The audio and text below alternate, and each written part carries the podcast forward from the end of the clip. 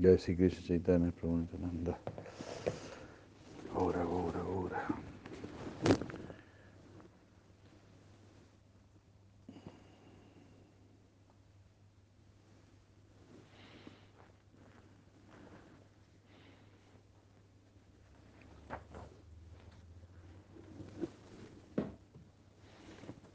Hare Krishna, Hare Krishna, Krishna Krishna.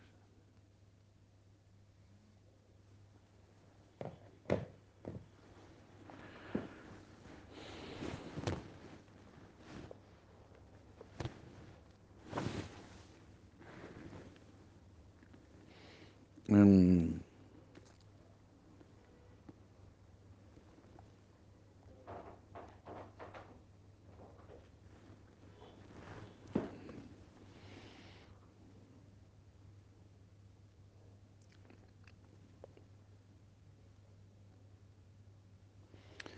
El no manifiesto o avyaktam también es conocido, co- es conocido como pradana. La condición no manifestada de las tres modalidades de la naturaleza material. Este pradana es la fuente del Mahat. Representa el Maya Shakti en su totalidad, que es la potencia secundaria de Dios. Los once, o sea, los diez y un Dashaikam mencionados en este verso son los sentidos, tanto de motor y de percepción, las manos, las piernas, los órganos de secreción, la boca, el oído, los oídos, la piel, ojos, lengua y nariz. Y la mente. O sea, hay cinco sentidos de adquisición de conocimiento, cinco sentidos de trabajo. Entonces, esos serían diez. Los cinco sentidos de trabajo son las manos, las piernas, eh, mm, los órganos de secreción, eh, manos, piernas, órganos de secreción serían cuatro, y la boca.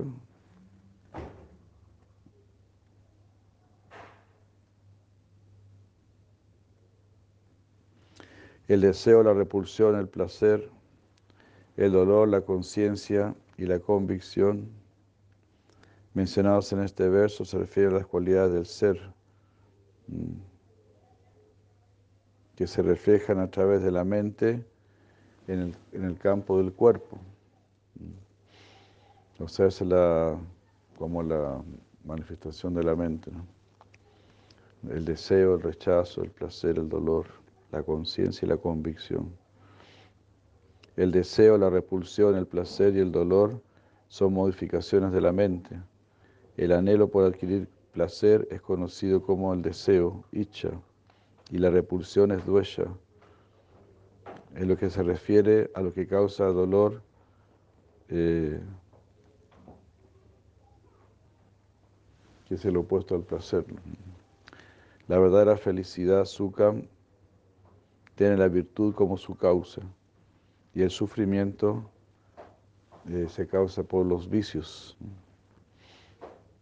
El todo orgánico, samgata, es el agregado del de los constituyentes materiales en la forma del cuerpo en sí mismo.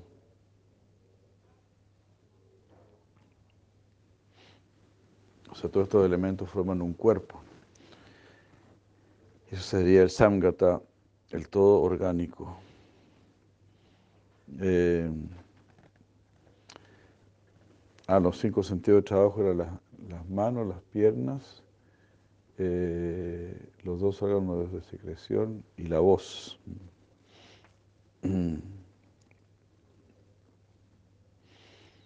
La conciencia chetana aquí se refiere a la modificación mental que expresa la verdadera naturaleza de las cosas, que surgen de una evidencia válida, tal como el canon escritural. La convicción o driti es la modificación mental que le permite a uno eh,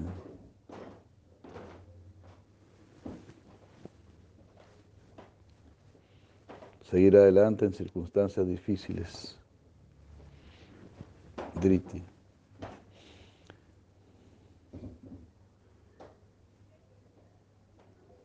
Este es el campo de actividad en conjunto con sus transformaciones, se ubicaron en la forma de nacimiento, crecimiento, mantención, generación, decaimiento y muerte. Mm. Aquel que es el testigo de estas transformaciones no puede en sí mismo ser parte de ellas. Eh, o sea, claro, el alma está percibiendo todo esto, pero no participa de todo esto. Este testigo es el conocedor del campo y el conocedor de todos los campos en la forma de Jivatma y Paramatma respectivamente.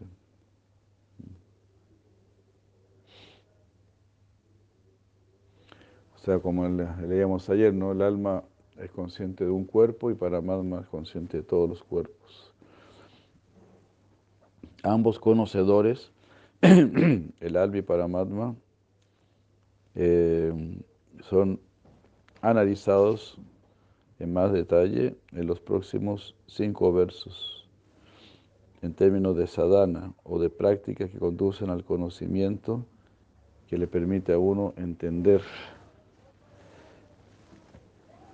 todo esto, entender el alma para amar.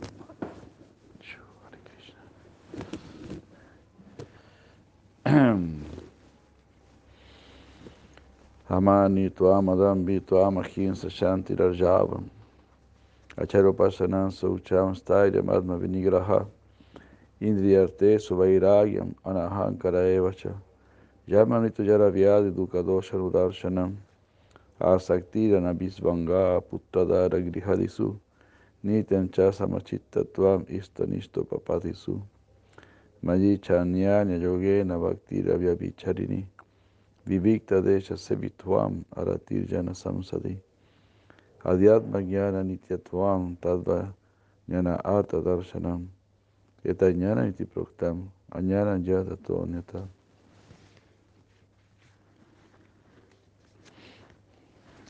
La humildad, la falta de pretensión, la no violencia, la paciencia, la simplicidad, el servicio al guru, la limpieza, el persistir, el controlarse, la renunciación a los objetos de los sentidos, la ausencia de egoísmo, la repetida contemplación del nacimiento, muerte, vejez, enfermedad, desapego, liberarse del enredo de la vida familiar, ecuanimidad mental, en lo referente a lo que es deseable e indeseable. Mm. Firme y exclusiva devoción hacia mí. Recurrir a los lugares solitarios. El desinterés por las reuniones sociales. La firmeza, la autorrealización. Mm. La visión filosófica de las cosas. Esto se llama conocimiento. Ignorancia es lo contrario a esto. Habiendo terminado su análisis, habiendo terminado su análisis, eh, en lo que se refiere al campo inconsciente, o sea, el campo, el campo es lo observado, el cuerpo inconsciente. Krishna habla de las cualidades eh, que cuando se cultivan dan, dan como resultado el fruto del conocimiento del ser y la realización de Dios.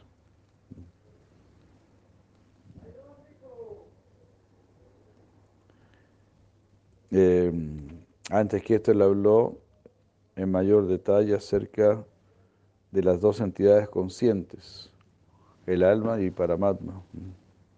Así él incluye este conocimiento o este cultivo, lo que él define como conocimiento.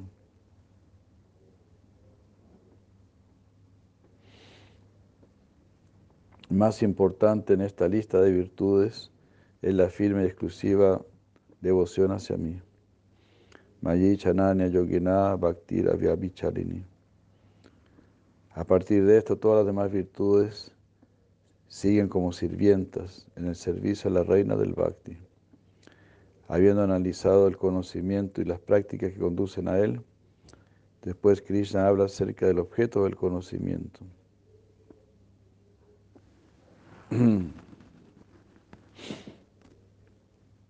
Los dos conocedores del campo. Ese debería ser el verdadero objeto del conocimiento, más que conocer el campo, conocer a los que conocen el campo. El alma y Paramatma. Ya, Hare Krishna. Bueno, queridos devotos, madres, en este momento estamos bastante afectados por la partida de un devoto muy querido, Prabhu Benurach, así que por eso estamos medio a media máquina. que voy a leer un verso más nada más y tenemos que después prepararnos para ir a, a su velorio devoto muy, muy, muy querido y antiguo, ¿no? que partió anoche. Ya Nyayam yatat pravaxyami yakyanat nitan asnute. Anadimat param brahma nasatan nasat. Uchate.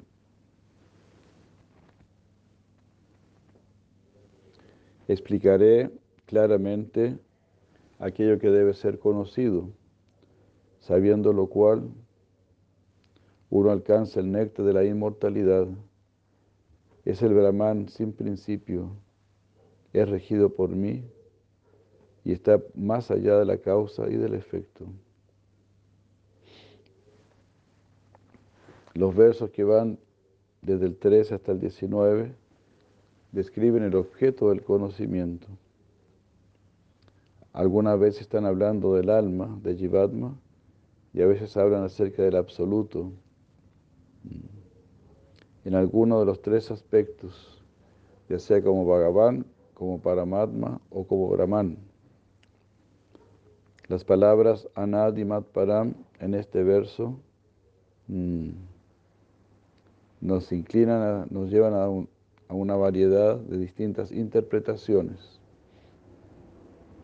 Ramanuja Acharya entiende este verso como refiriéndose a la naturaleza esencial del alma, cuyo logro final y sustento es el alma suprema, Matparam.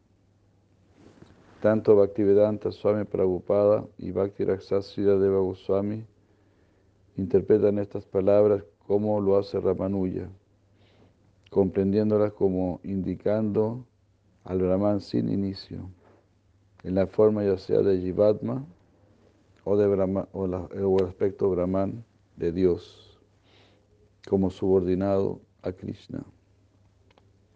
Madhusudan Sarasvati reconoce la obvia validez de comprender estas palabras de esa manera.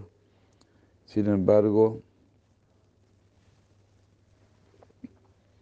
Eh, él no considera que eso es válido hacerlo así en este verso en consideración al contexto. Eh, lo que, en su, en lo que, lo que en, su, en su consideración es una descripción del Nirvishesha Brahma, la noción advaita de la realidad última. Y de esta manera, él eh, la expresión anadi, eh, mat param brahma,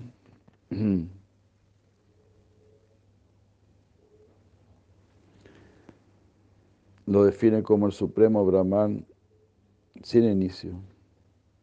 Sin embargo, su sentido del contexto involucra su propia falla de reconocer que Krishna es el que está hablando de dos conocedores del campo en, este, en el verso 2 y 3 de este capítulo. Entonces, claro, el que está fuera del contexto es Madhusudan, ¿no? Porque se está hablando de, de dos cosas diferentes, ¿no? De Jiva, de Admi Paramatma. Siempre se está hablando de eso. Como se estaba viendo antes, ¿no? Son dos personalidades diferentes.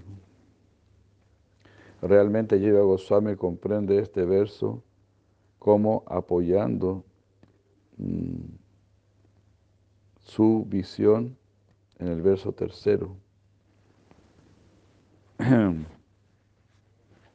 A ver.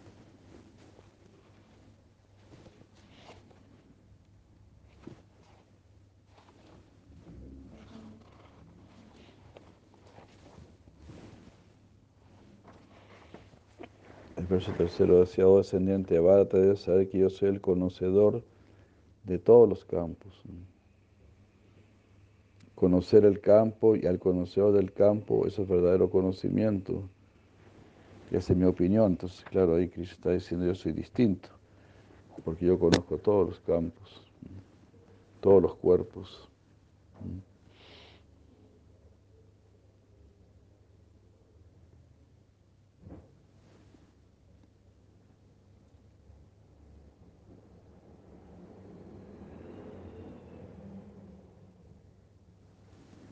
Eh,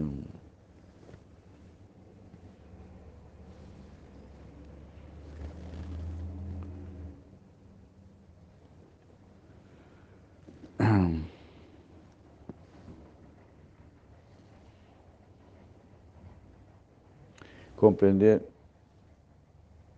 eh, analizando este verso, mm, como diciendo ya sea que el Brahman sin inicio es gobernado por mí, o que el Supremo Brahman sin inicio.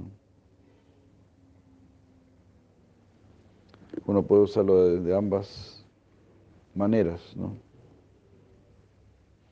Que el Brahman sin inicio es regido por mí, o que se trata del, del Supremo Brahman sin inicio.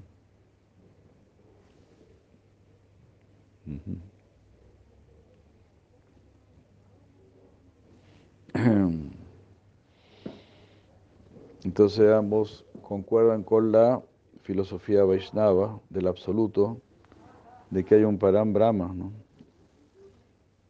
Hay un Brahman supremo.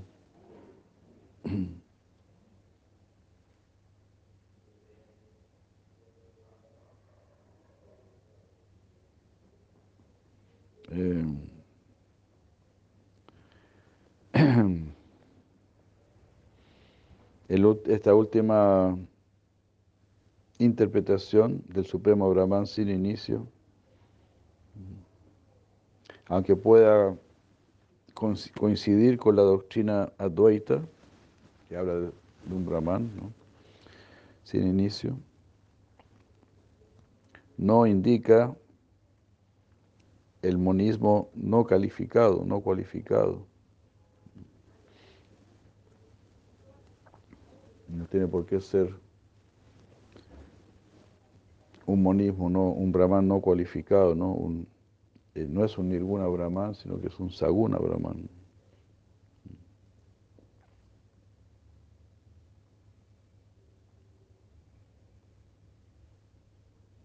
En el capítulo décimo, Arjuna se dirigió a Krishna como el Param Brahma, el Brahman supremo. Eh, ante el cual tanto la Jiva como Brahman están subordinados. La misma palabra Brahman significa el más grande, el supremo. Así las palabras Supremo Brahman,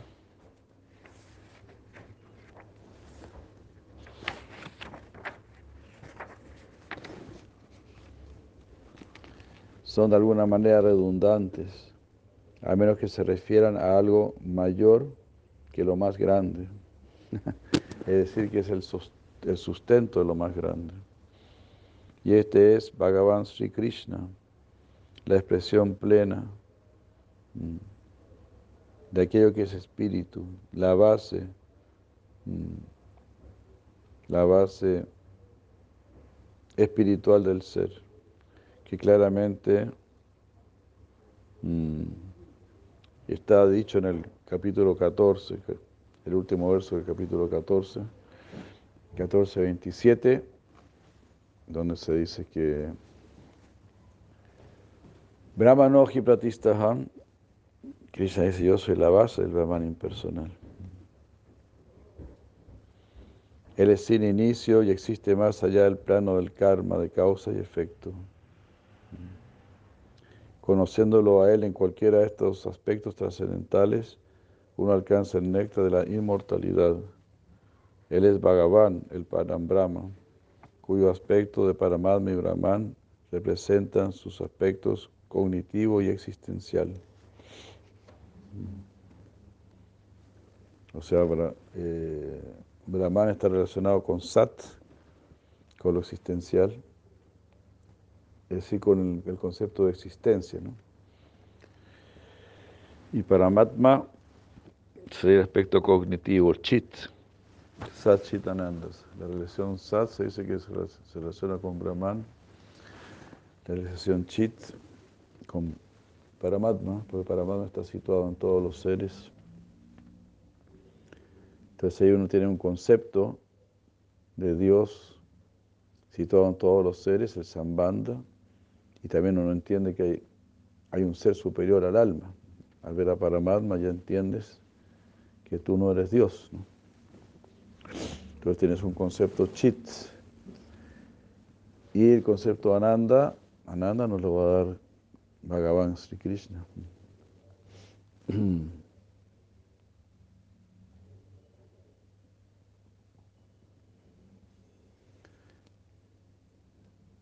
Y estos, sí, estos tres aspectos del absoluto no dual mm, hacen que, que esta última, que esta realidad última que existe, que es Brahman, ah, que es, con, es que cuya existencia es cognitiva, mm, o sea, que es conocedora de su existencia, algo así, eso es Paramatma y cuyo único propósito es la felicidad.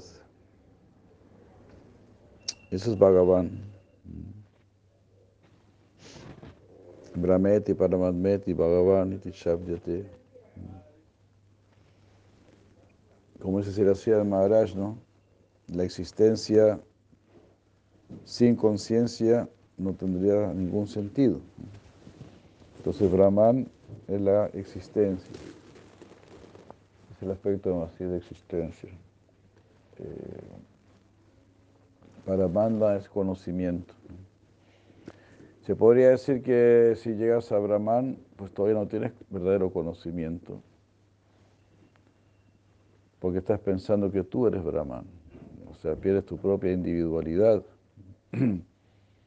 Entonces no, no se podría decir que ahí uno está situado en buen conocimiento. quizá ya está peor, perder la individualidad, ¿no? Y creerse Dios, quizás, quizá ya está mejor ser ignorante, ¿no?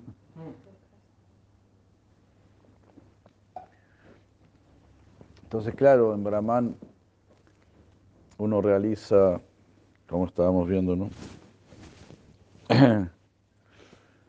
el aspecto existencial, no voy a morir, soy alma, soy espíritu. Pero el aspecto chit, de conocimiento, ¿no? Eso sí, como se decía antes, ¿no? Si empieza a conocer el ser, Voy a entrar al mundo del ser y me voy a dar cuenta que yo no soy la máxima expresión del ser. Está Paramatma y Paramatma me va a dar conocimiento. Porque para eso está Paramatma. Está en nuestro corazón para instruirnos, para guiarnos, para llevarnos donde Krishna, donde Bhagavan.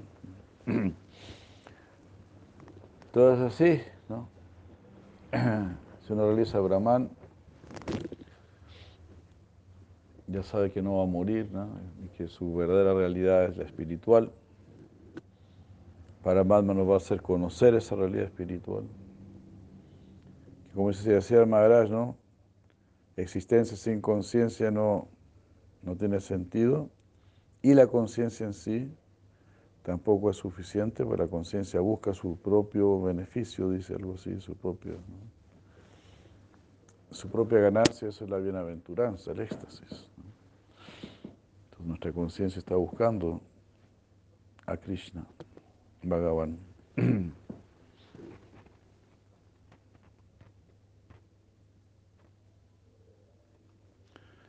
Sarvata panipadantat, sarvatoxisinomukam, sarvata sutimal loke, sarvamabrita tishtati. Por todos lados están sus manos, piernas, ojos, cabezas, rostros y oídos. De esta manera, Él existe, compenetrándolo todo. Nuevamente aquí Krishna está usando un lenguaje de los Upanishads, como lo hizo anteriormente en los versos 2, 16, 8, 9 capítulo 8, versos 9 y 10. En realidad este mismo verso lo encontramos en el, en Svetashvatara Upanishad 3.16. Eh, además, todos los versos en, este, en esta sección de siete versos del Gita semejan el tercer capítulo de esta famosa descripción del Sruti, referente a la persona cósmica.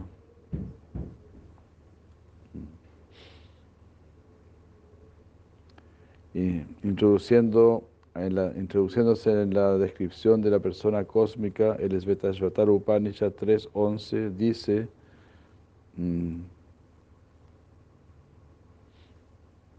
Sabhagavan Tasmat Sarvagata Shiva.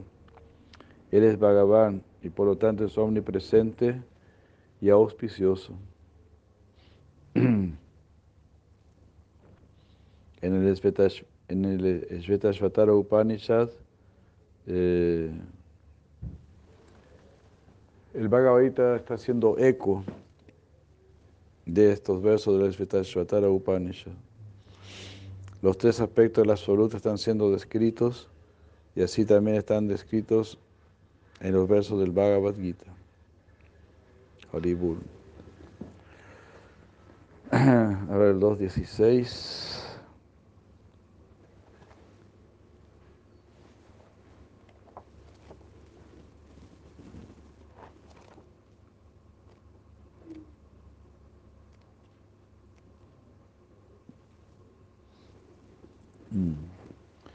Nashato vidate babo na babo sataha.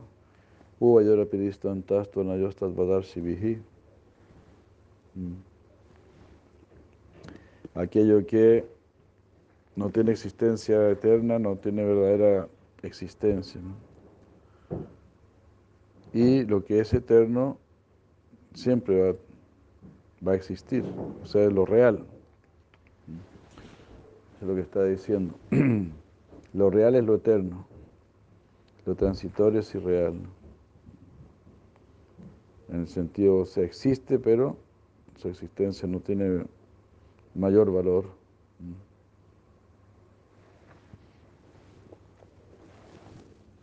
El capítulo 8, 9 y 10, o sea, capítulo 8, versos 9 y 10.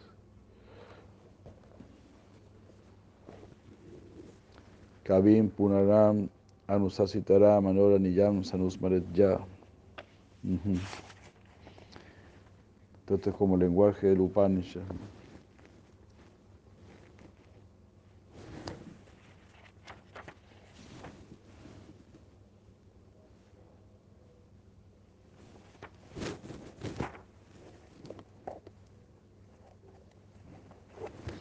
Aquel que lleno de devoción y de poder en el yoga, en el momento de la muerte, perfectamente sitúa los aires de vida en el entrecejo mientras continuamente medita en Dios como el observador que todo lo conoce, como el más anciano, el regente, quien es más pequeño que el átomo y que aún así es el sustento de todo, el de forma inconcebible y refulgente como el sol, más allá de la oscuridad, esa persona alcanza a la suprema persona divina. Yay, Haribul, Haribul, Haribul. Bueno.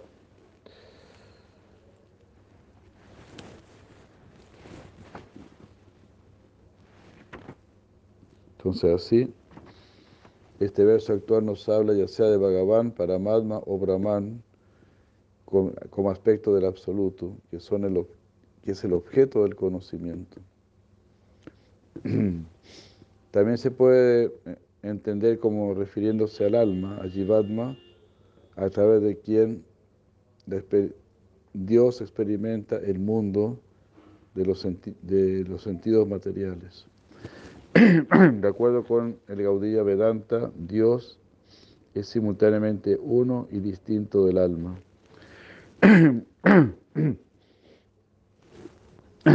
Brahman es todo penetrante. Aquí Krishna habla del aspecto todo penetrante de Dios. Y como Paramatma reside en el corazón de todas las yivas y en cada átomo, este verso también habla de este aspecto de Dios. ¿De qué manera este verso puede estar hablando de Bhagavan? Él es aquel cuyas manos alcanzan en todo lugar. Ah, qué hermoso, para aceptar las ofrendas de sus devotos. Por todos lados están sus manos. ah, en ese sentido él es Bhagavan. Se está refiriendo a Bhagavan. Y también con sus pies, Él va a todos lados donde sus devotos se postran ante Él. Y Él se para ante ellos. Qué hermoso, ¿no? Donde sea que sus devotos cantan o lo glorifican, Él los escucha. Y así están sus oídos por todos lados. Y con sus ojos Él siente placer al ver a sus devotos, sirviéndolo de diversas maneras. Sus devotos también lo ven a Él en todos lados. Y de esta manera, Él posee sentidos que son fuera de lo común. Está mencionado en el Chaitanya Bhagavata, Madhya Lila, capítulo 10, versos 115 a 133, que Advaita Acharya tenía dificultad en interpretar este verso como conductivo al bhakti, pero que si Chaitanya Mahaprabhu apareció ante él en un sueño y le dijo de qué manera este verso debía ser entendido. Haribur. Así como hemos dicho, no Advaita Acharya no toleraba, si no veía bhakti en un verso, decía yo soy un materialista que no entiendo nada. No veo Bhakti en este shloka, así que voy a dejar mi cuerpo. La implicación de esta explicación es que todo el mundo eh,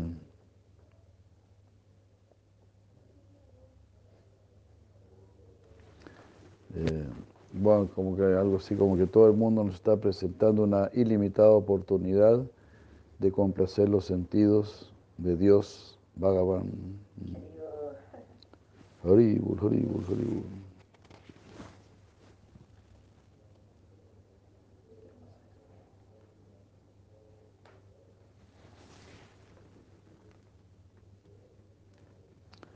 Bueno, y así. Él manifiesta las funciones de los sentidos mientras está libre de todos los sentidos. Siendo desapegado, mantiene todo. Eh, estando libre de cualidades, disfruta de las cualidades. La primera mitad de este verso también la encontramos en el Shvetasvatara Upanishad 3.17. Dios manifiesta los sentidos de la entidad viviente en este mundo y aún así Él mismo eh, no está controlado por estos sentidos. Aunque, él es, aunque Él es desapegado, lo sostiene todo. Aunque no, no posee cualidades materiales y está por encima de la extremidad de la naturaleza material, Él disfruta el lila y exhibe cualidades trascendentales. Cuando el Suti dice que el absoluto no tiene cualidades, que es ninguna, esto significa que Dios no tiene cualidades materiales. Dios tiene cualidades espirituales como forma y lila. Si no fuese así, numerosas afirmaciones del Sruti acerca de ellas quedarían nulas. O el Sruti está glorificando las cualidades del Señor Supremo y su forma y todo. Entonces lo lógico es que cuando dice que no tiene sentido o algo así, se refiere a sentidos materiales. Siempre se está diciendo que tiene ojos de loto, manos de loto, todo. Es un hecho que tiene forma, pero no es material. A buen entendedor, pocas palabras. Él está dentro y fuera de todos los seres. Él se mueve y al mismo tiempo permanece quieto. Siendo sutil es incomprensible. Está lejos y cerca a la vez. Mm. Está indiviso en los seres vivientes y aún así permanece como si estuviese dividido. Ah, él debe ser conocido como el destructor y el creador. ya. Se podría pensar que está dividido porque está en cada cuerpo, ¿no? Pero es siempre la misma persona. Bueno, vamos a quedar aquí en el verso 13, 17. Muchas gracias.